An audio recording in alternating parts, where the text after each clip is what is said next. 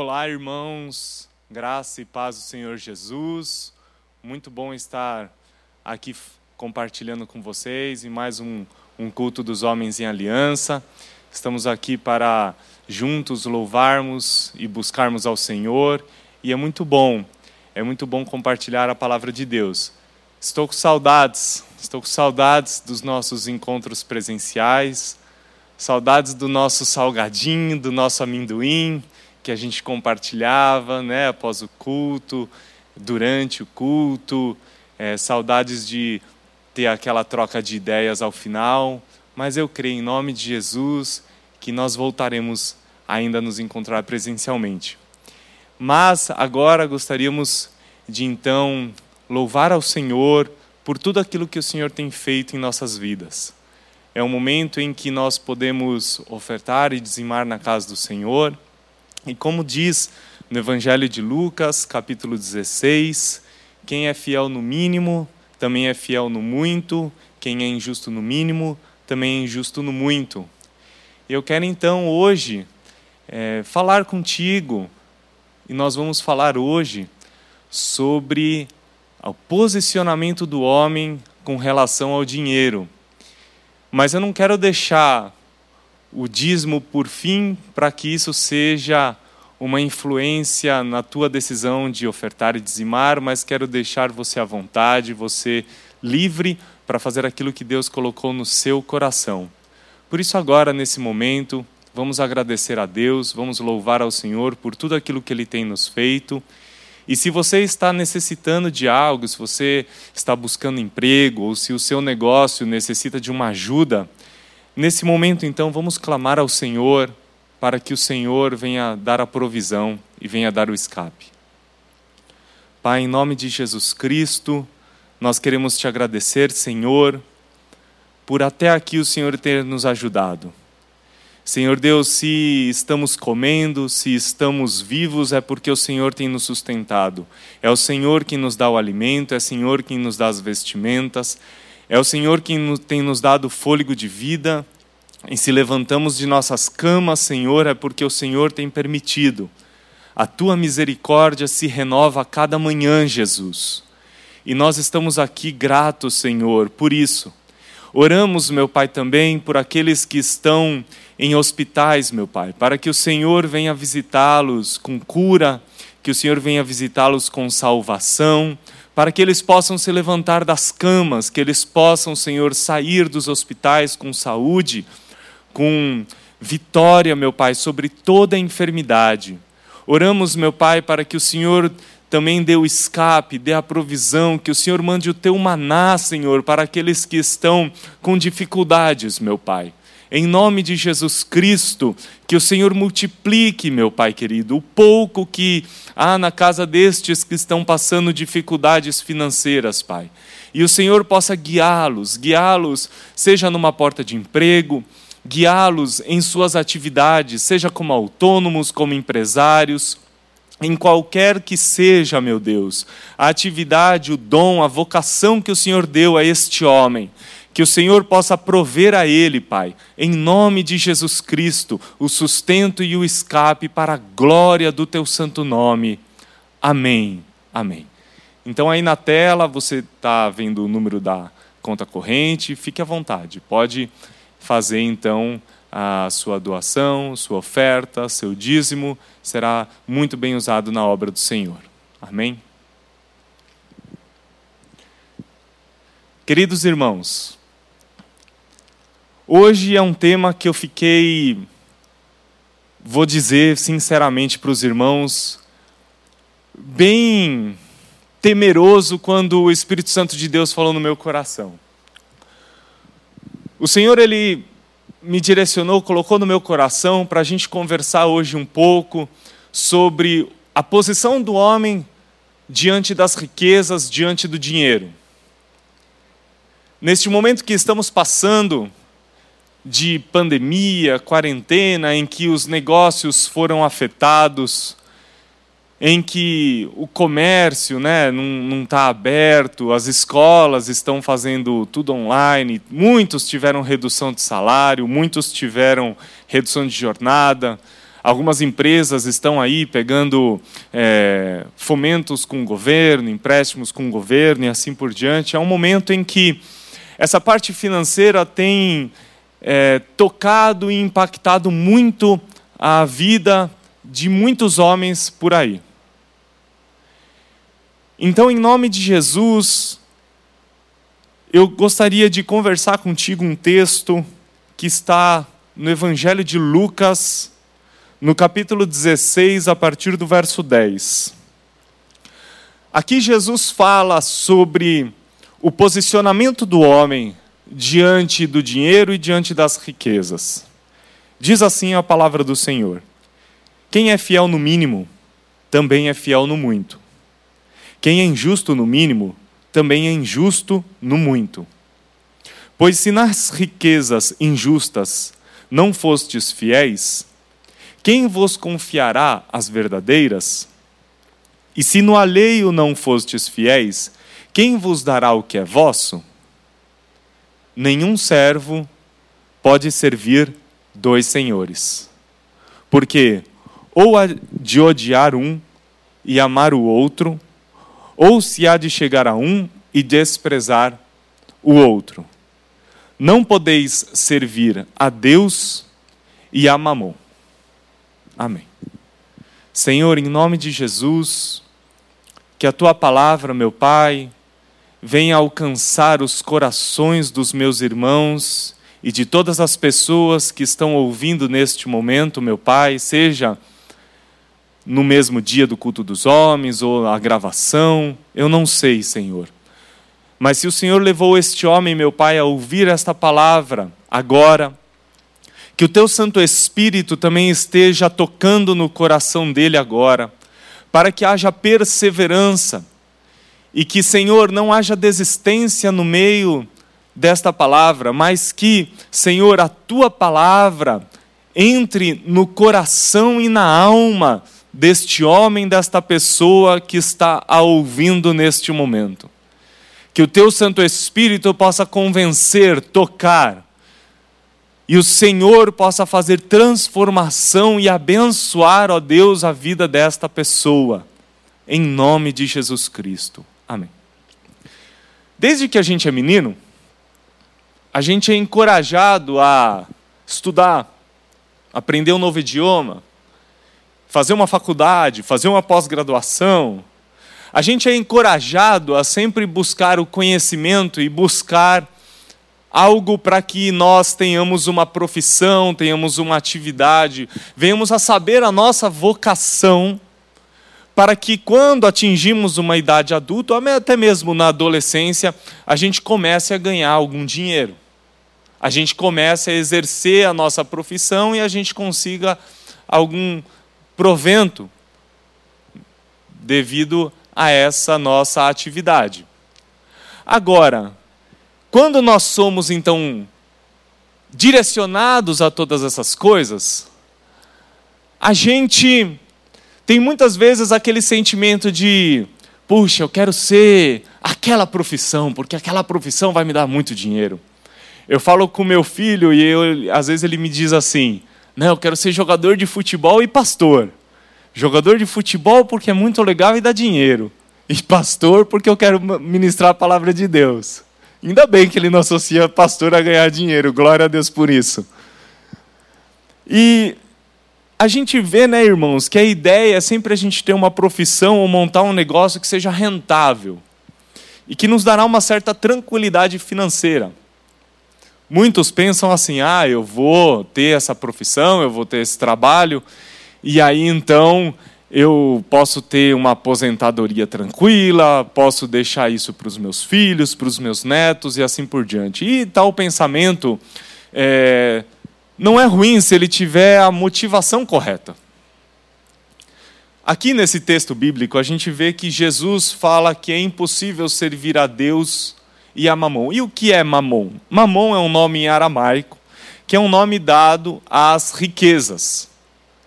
É um nome dado a, ao dinheiro, ao poder do dinheiro, ao poder das riquezas sobre a vida de uma pessoa.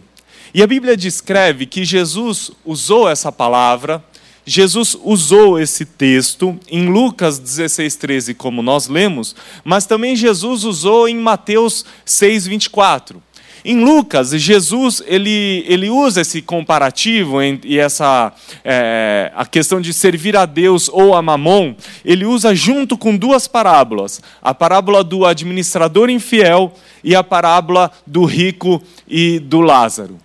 Em ambas as parábolas, o Senhor Jesus Cristo ele nos diz que, é, mesmo o administrador infiel, ele conseguiu granjear, ele conseguiu ganhar com a sua infidelidade nas riquezas, com a sua vamos dizer assim, com a sua malandragem até mesmo, mas ele conseguiu fazer amigos, ele conseguiu conquistar pessoas e que essa conquista de pessoas era muito mais importante do que a, a, a questão do ganho, a questão de ele manter o seu emprego, manter o, o, seu ganho. E aí Jesus então afirma que os filhos das trevas são mais prudentes do que os filhos da luz. Então a gente vê que Jesus não louvou é, a malandragem, Jesus não incentivou a malandragem do administrador infiel, não.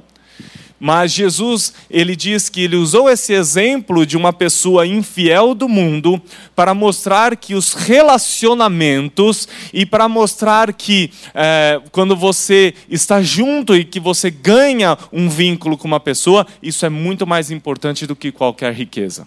Na segunda parábola, Jesus mostra que o rico tinha uma vida abastada, tinha uma vida muito tranquila, tinha as suas riquezas e ele desprezava a Lázaro que ficava às suas portas, desejando as migalhas do, do rico. Aqui a gente vê que Jesus, ele mostra que aquele rico, o problema não era de ele ser rico, o problema é que ele não tinha generosidade para dar àquele pobre que não tinha como obter o seu sustento.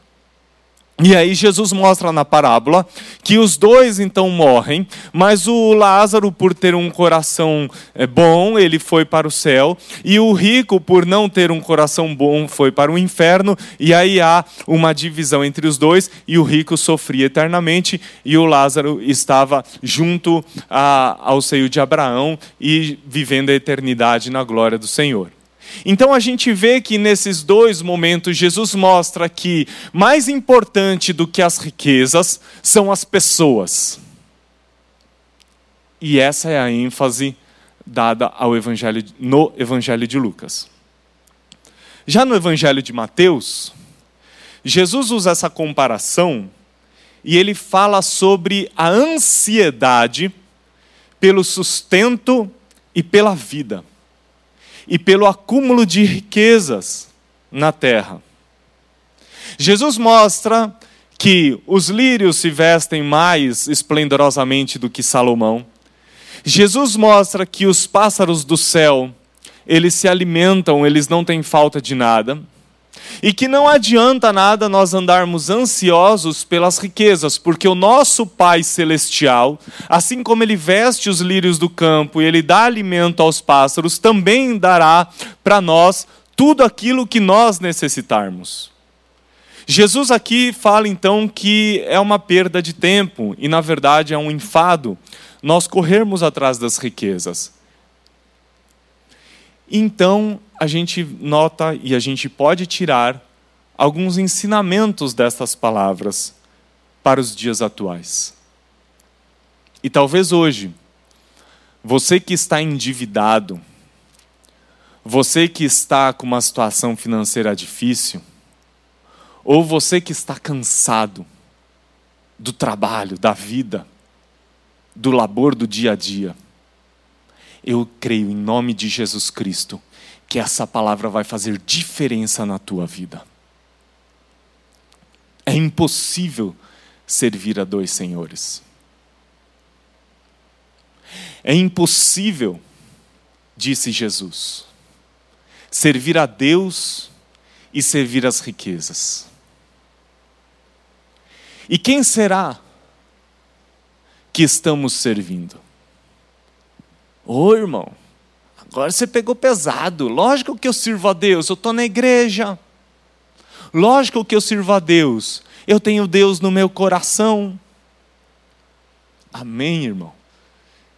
Mas que ao final desta palavra, que o Espírito Santo de Deus sonde o teu coração, sonde a tua vida e realmente mostre a você se há algum laço, se há algum domínio das riquezas, para que Deus traga libertação para você e você possa viver a plenitude do Senhor na sua vida. Vamos então aqui aquilo que o Senhor fala conosco na palavra. Como tem sido a dedicação do seu tempo? Será que você tem dito assim: tenho que trabalhar, estudar para sustentar a família e não tenho tempo para orar, participar de células ou cooperar em algum ministério da igreja?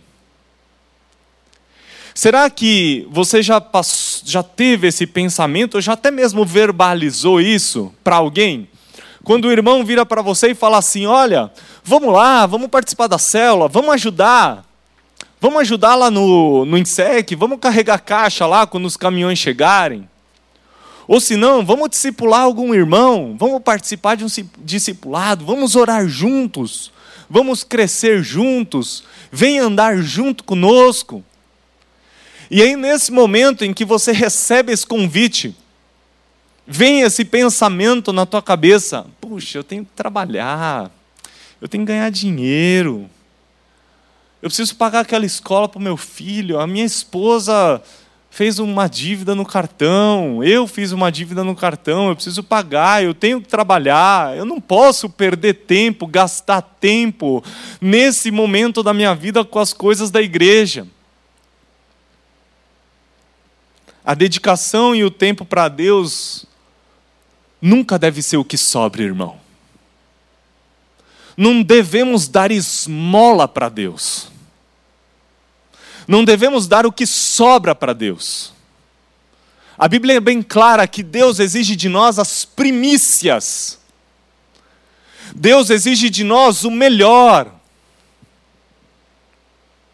Deus, lá no Antigo Testamento, repreendeu os homens porque eles davam sacrifícios de animais aleijados, davam o que sobrava para Deus, aquilo que eles mesmos não queriam, então eles davam para Deus.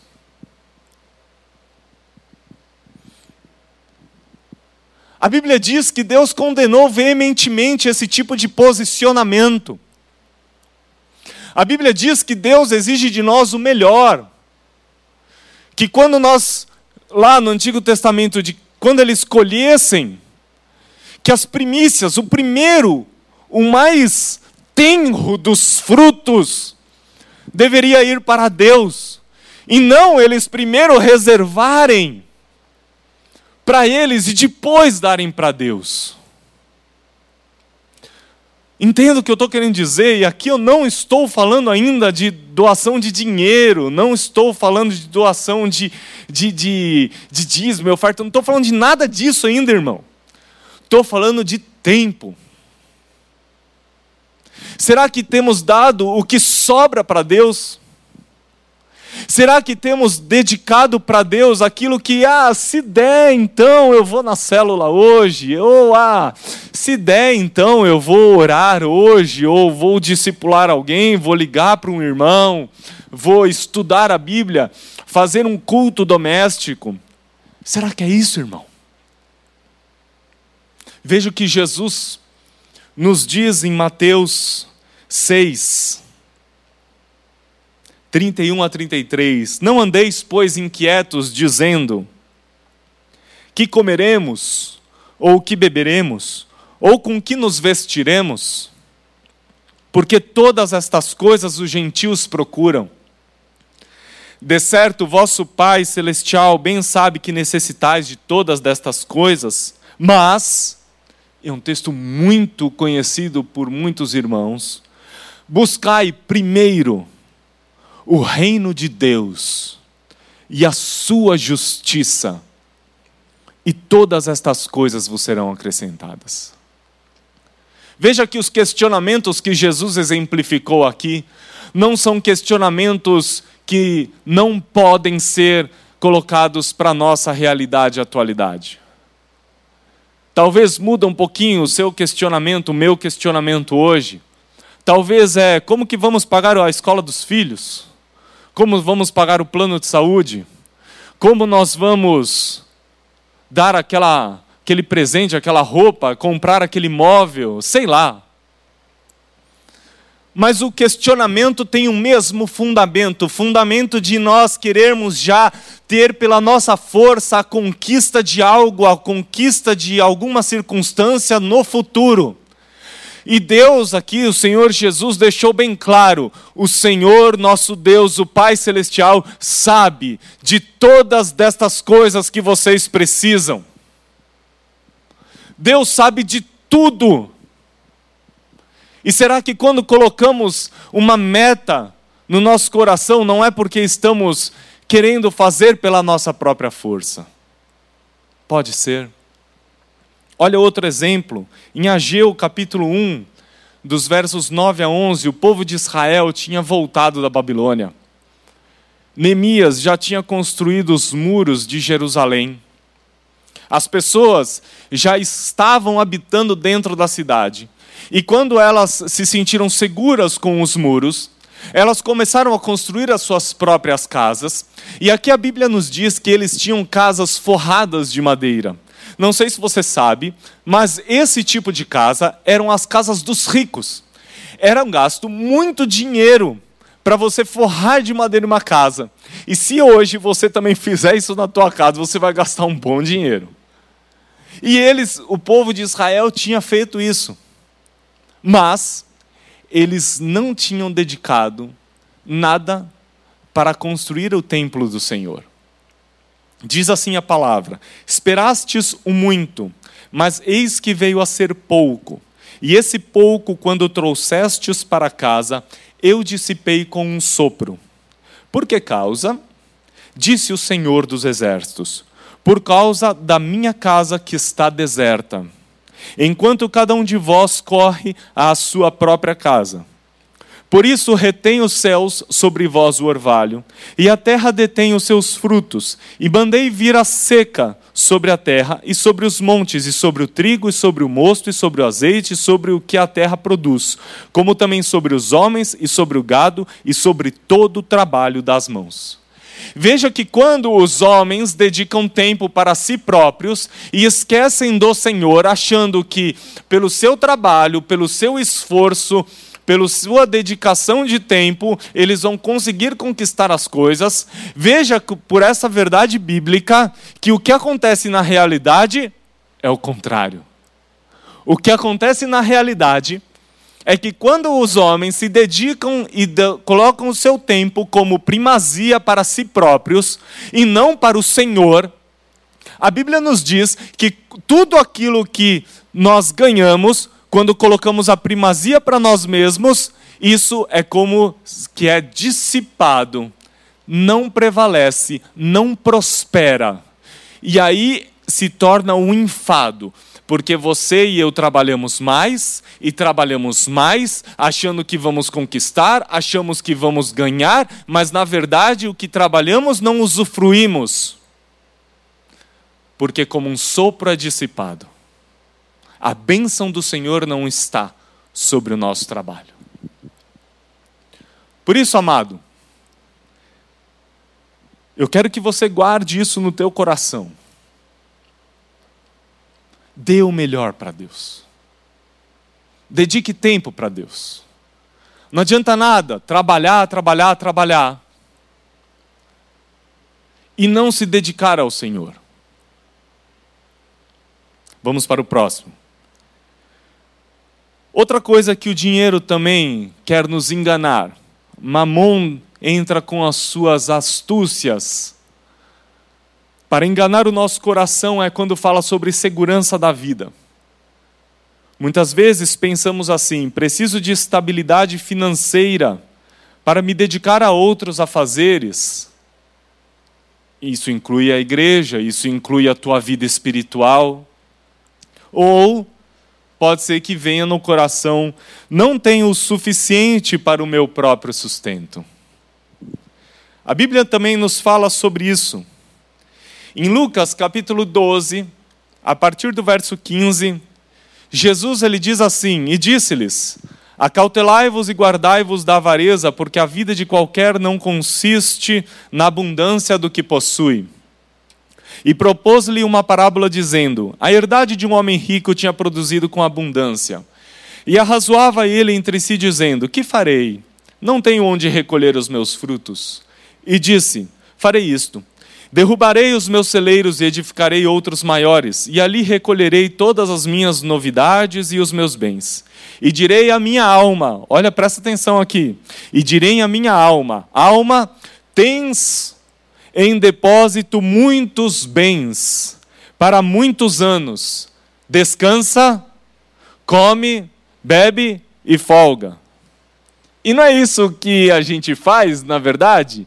A gente fica assim: não, eu vou trabalhar para conseguir uma segurança, para conseguir uma estabilidade financeira, porque daí quando eu conseguir isso, aí eu vou poder ficar tranquilo, minha família está tranquila, vou poder comer, vou poder beber, vou ficar tranquilo, aí sim eu vou poder me dedicar a, a outros afazeres, à obra do Senhor e assim por diante.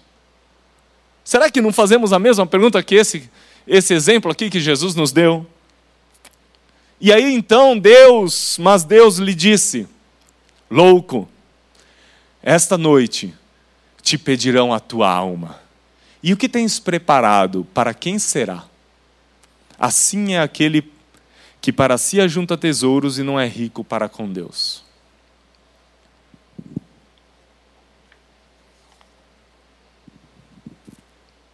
Tinha uma música antiga. Extra, extra, extra, extra. O mundo acabará amanhã de manhã. E aí depois falava assim. Esse, esse passagem aqui. Você não sabe quando o mundo vai acabar. Você não sabe quando a morte vai chegar à tua porta. Quem te dá a certeza que você vai folgar, beber e comer? Qual é a segurança da tua vida?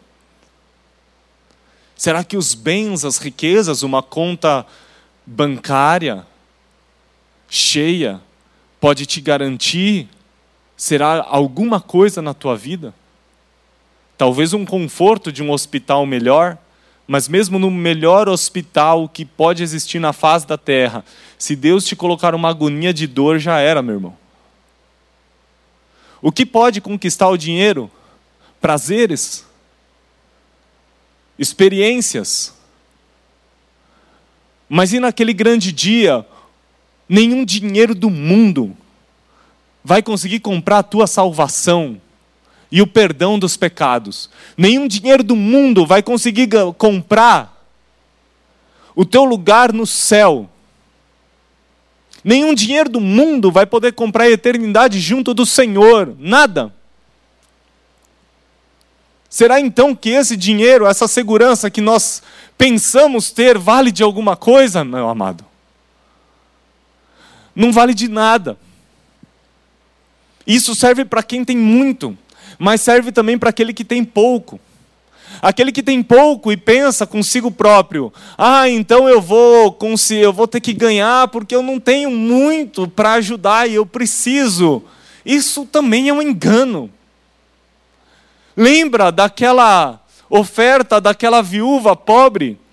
Em que ela deu só duas moedinhas, e quando Jesus ouviu aquelas duas moedinhas caindo, ali no, no, lugar do, do templo, Jesus então ele disse assim: Esta mulher deu mais do que todos os outros.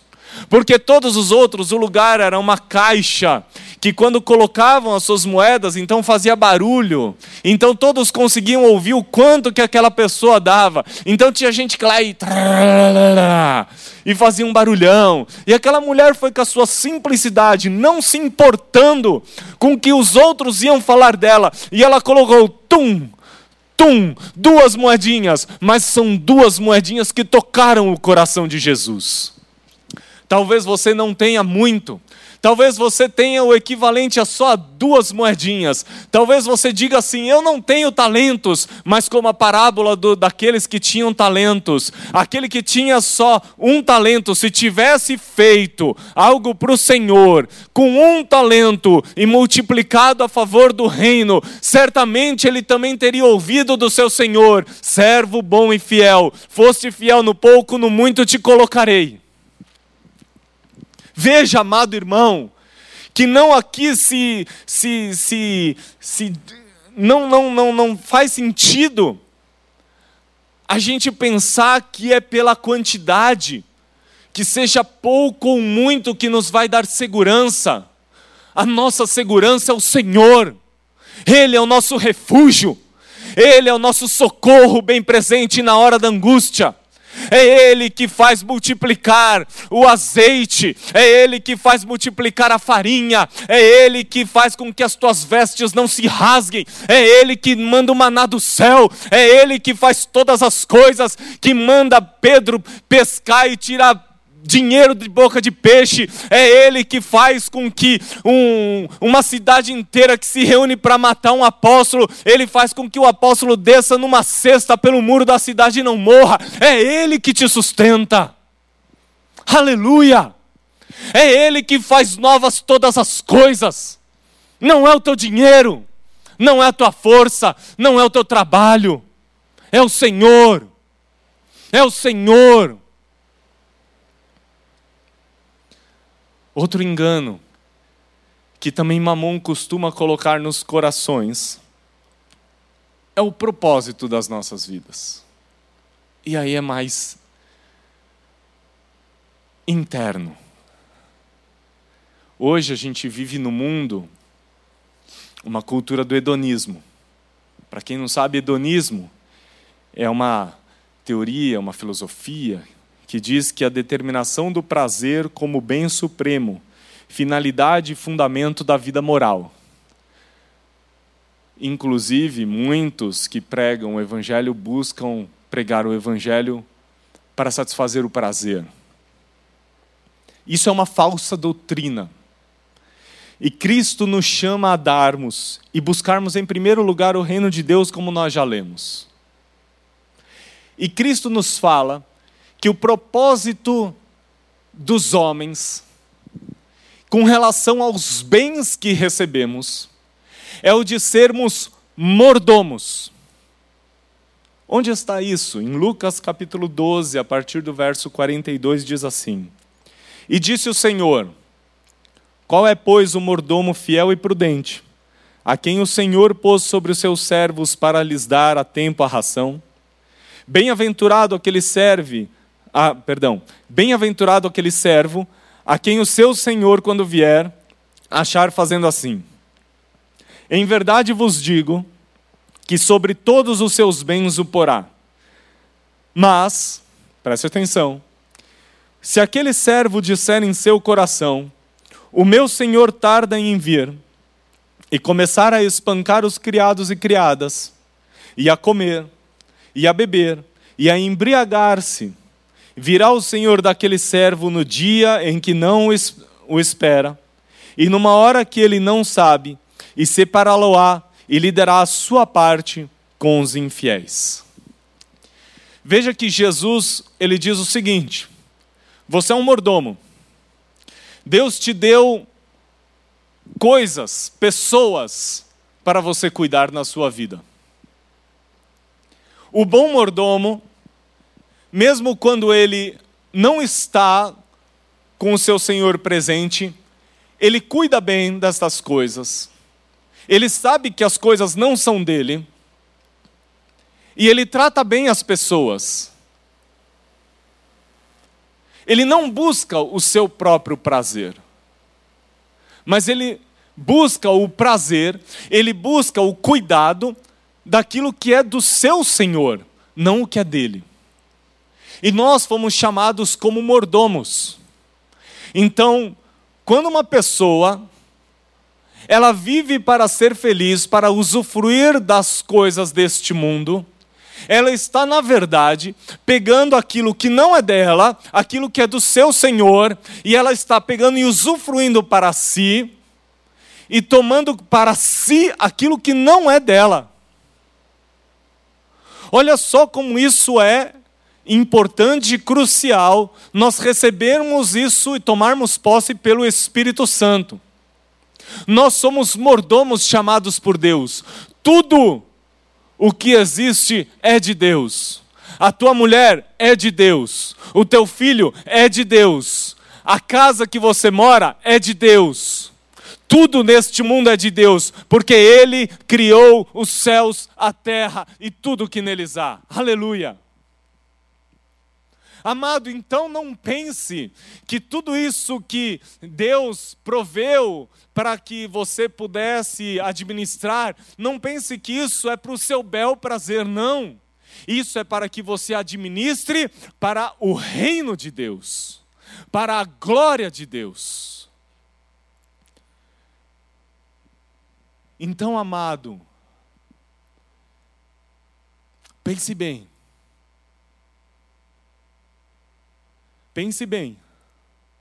Porque aquele que for encontrado no dia da volta de Cristo ou no dia da morte, fazendo e usando daquilo que Deus proveu para o seu bel prazer, esse terá sua parte com os infiéis. Olha que sério. Olha como é necessário posicionarmos-nos diante do Senhor termos uma posição sobre as riquezas, sobre os dinheiros, sobre os bens que recebemos nesta vida, para não termos a nossa parte com os infiéis. Algumas consequências, então, de quando servirmos a mamão, que nós já falamos, para caminharmos para o final. Primeiro, cansaço, vida sem sentido. Salomão disse lá em Eclesiastes capítulo 2, versos 22 e 23, porque que mais tem o homem de todo o seu trabalho e da aflição do seu coração, em que ele anda trabalhando debaixo do sol? Porque todos os seus dias são dores, e a sua ocupação é a aflição. Até de noite não descansa o seu coração, também isto é vaidade. Quando trabalhamos, quando nos esforçamos para nosso próprio benefício, ou com estas mentalidades que já falamos aqui durante esta mensagem, isso gera cansaço, vida sem sentido, tristeza, amargura. Segundo, a pessoa gasta com o que não é necessário, porque tem aquele desejo de ter, tem aquela ambição de conquistar cada vez mais, de não estar é, não estar suficiente, querer aproveitar de outras coisas. Diz assim Isaías 55, 2: Por que gastais o dinheiro naquilo que não é pão, e o produto do vosso trabalho naquilo que não pode satisfazer? Ouvi-me atentamente e comei o que é bom, e a vossa alma se deleite com a gordura. Deus nos chama para deleite. O que o Senhor tem para nos oferecer é o melhor. É o melhor, e a gente fica achando que as coisas que a gente quer fazer, quer conquistar, essas sim vão nos dar prazer, vão nos dar deleite. Mentira, engano. Deus tem o nosso melhor. Outra coisa que gera quem anda segundo que serve a mamon. Dívidas, sonegação de impostos. Olha o que Jesus diz, Jesus não, o apóstolo Paulo disse em Romanos 13. Portanto, dai a cada um o que deveis. A quem tributo, tributo, a quem imposto, imposto, a quem temor, temor, a quem honra, honra. A ninguém devais coisa alguma, a não ser o amor, com que vos ameis uns aos outros porque quem ama aos outros cumpriu a lei. Quando uma pessoa ela é impulsionada, levada por mamon, ela quer ter aquilo que não pode. Ela quer ter algo que está acima ou não está no momento certo da sua vida. Então a pessoa gasta mais ou quer gastar mais do que verdadeiramente pode. E isso gera dívidas. Ou se não, a pessoa leva um estilo de vida muito mais elevado do que aquilo que Deus gostaria que ela levasse naquele momento, e a pessoa pensa em saídas, em meios, em jeitinhos para ter, para reter, na verdade, o dinheiro que ela precisa para atender aos seus prazeres. Então busca saídas como a sonegação de impostos, roubos, enganos, malandragens, fala mentira, pede dinheiro e, e fica inventando história para conseguir pagar dívida, pagar conta e pagar isso e pagar aquilo, porque não está no momento certo, não está vivendo aquilo que Deus está falando para ela viver naquele momento. Deixa eu correr aqui, que os irmãos estão com fome. Já vi eles balançando a barriga aqui, ó. A gente grava depois do almoço, então os caras estão morrendo de fome, irmão. Fazer o quê, né? Desde o pessoal de Libras até os câmeras aqui, né? Mas amém. Deus suprirá, viu, irmãos? Deus suprirá. É... Olha só o que diz também lá em Hebreus 13: Sejam vossos costumes sem avareza, contentando-vos com o que tendes, porque ele disse: Não te deixarei nem te desampararei. Outra coisa que aqui também é de extrema importância, que Mamon faz com muitos homens, perdem o coração de sua família. Se dedicam ao trabalho, ao ganhar dinheiro, para que a esposa possa ter uma vida boa, os filhos possam ter um estudo ou até mesmo um capital inicial para constituírem as suas famílias, a sua vida no futuro. Isso também é um engano, irmãos. Também é um engano porque quem supre todas as coisas é o Senhor. E o que a tua esposa e o que o teu filho, ou os teus filhos, precisam, mais do que o seu dinheiro, é da tua presença. O que mais eles precisam é de você ensinando não com palavras, mas pelo exemplo, ensinando a palavra de Deus, o amor de Cristo, a comunhão do Espírito Santo de Deus. É isso que mais o teu filho e a tua filha e a tua esposa precisam.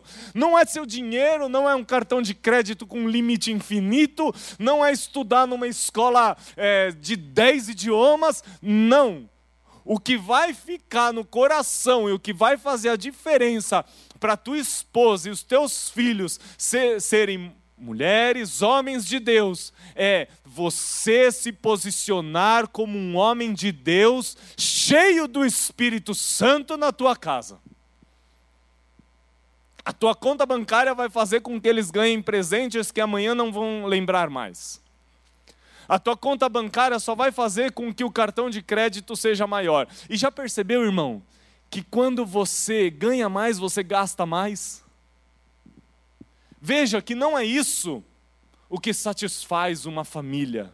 O Senhor, a palavra do Senhor é que faz a diferença numa família. Isso também está escrito em Eclesiastes 2, 18, 19.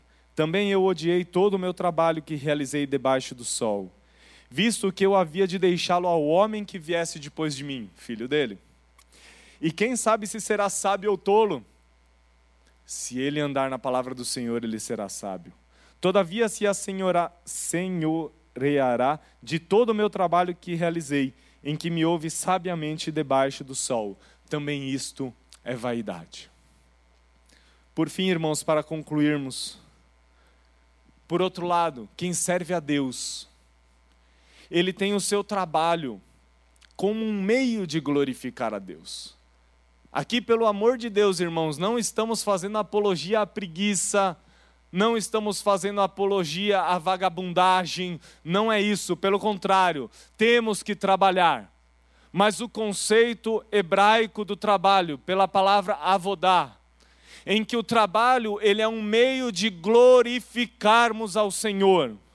Devemos no tempo do nosso trabalho nos dedicar, fazer o nosso melhor, mas sempre com a consciência e com o coração totalmente inteirados de que é o Senhor quem supre, é o Senhor quem faz, é o Senhor quem dá estratégia. E não adianta trabalhar de madrugada, levantar cedo, se o Senhor não for aquele que receberá as primícias e a dedicação do seu trabalho. Segundo ponto, a mordomia. Como nós falamos, os bens são do Senhor. E naquela palavra que nós lemos, Deus tem um propósito de sermos bons mordomos, mordomos fiéis. E quando somos mordomos fiéis, lembra da palavra que nós lemos, que o Senhor nos colocará no muito, nas verdadeiras riquezas. O Senhor, Ele honra o mordomo fiel. Terceiro, contentamento. Não andamos inquietos não achamos que o nosso carro não presta, não achamos que a nossa casa não presta, não achamos que nada do que nós temos, na verdade, pelo contrário. Nós temos a total consciência de que se o Senhor me deu essa condição nesse momento, eu devo viver de acordo com a condição que Deus me deu e não devo ser um ingrato, pelo contrário, eu estou contente por aquilo que Deus me deu até aqui. Isso não significa que você não pode buscar melhor, mas não colocar o teu coração como ou o alvo da tua vida para aquilo. Suba a cada degrau de uma vez na vida. Suba cada degrau. Se você ganha X, gaste o equivalente ao seu X e seja contente por isso. Se o Senhor permitir que você ganhe mais alguma coisa, você ganhe 2x, então viva de acordo com aqueles dois X. E mais importante de tudo isso, seja generoso no X e seja generoso também depois da sua promoção. Dê um passo de cada vez. Por fim, a sua segurança, o seu sustento vem do Senhor.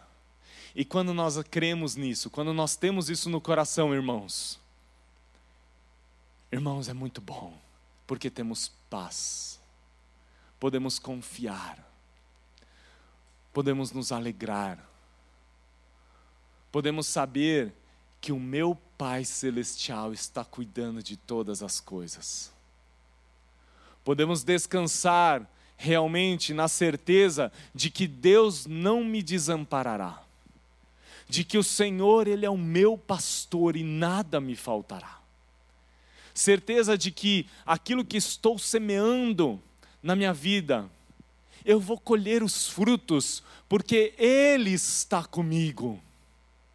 Eu colherei, e aquilo que eu colher não se perderá, porque o Senhor abençoará. Esta promessa ele faz desde lá dos primórdios, quando os israelitas estavam para entrar na terra de Canaã. Deus falava assim: olha, se vocês forem fiéis, vai render a cem, a mil, vocês vão colher e vai sobejar. Amado, então, eu quero te fazer um, uma pergunta nesse momento. Quem você escolhe servir? Quem você está servindo?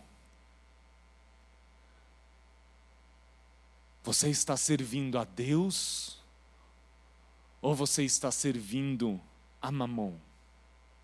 Depois de tudo isso que nós ouvimos, porque a palavra também fala comigo, fala com todos. A quem você vai servir a partir de agora? A escolha é sua. Faça a sua escolha. E eu oro para que você escolha Deus. Eu oro para que neste momento você, se estiver, se o Espírito Santo te identificou que você não estava servindo a Deus, que neste momento, que haja arrependimento no teu coração e mudança de atitude, e você entregue sim a sua vida para Jesus, você entregue verdadeiramente a sua vida, o seu coração, tudo para Jesus. e que a partir de hoje, a partir desta mensagem em diante, a tua vida seja totalmente, inteiramente dedicada ao Senhor. Em nome de Jesus. Vamos orar? Pai, em nome de Jesus, Senhor, eu escolho servir a Ti. Tu sabes, meu Deus, como o Senhor falou comigo durante essa palavra, Pai. E eu clamo a Ti que o Senhor, o Teu Santo Espírito, agora também esteja sondando, esteja recebendo as orações e os pedidos, Pai, de cada homem que agora está orando junto comigo. Que o Senhor visite cada um, Pai. Que o Senhor fale e ministre ao coração, o Senhor dê coragem Senhor, dê coragem para cada um de nós, meu Pai, para que quando, Senhor, enfrentarmos as dificuldades, escolhemos a Ti e não a mamão. Que essa escolha seja diária, constante, e que o Senhor nos ache, Senhor, mordomos fiéis, quando o Senhor vier para nós. Em nome de Jesus, abençoa os meus irmãos, abençoa cada um, meu Pai, onde estiverem para a glória do teu santo nome. Amém. Irmão, se você é a primeira vez que quer entre... que ouviu essa mensagem e entregou a sua vida para Jesus, na tela aí embaixo está aparecendo, opa, deixa eu ver, desse número aqui, ó. Está aparecendo o número do WhatsApp. Escreva, manda o seu nome. Gostaríamos de falar junto com você. Gostaríamos de acompanhar e te ajudar. Que Deus te abençoe que o amor de Deus, a graça do Senhor Jesus e as consolações do Espírito Santo estejam contigo e com toda a tua família, em nome de Jesus. Amém.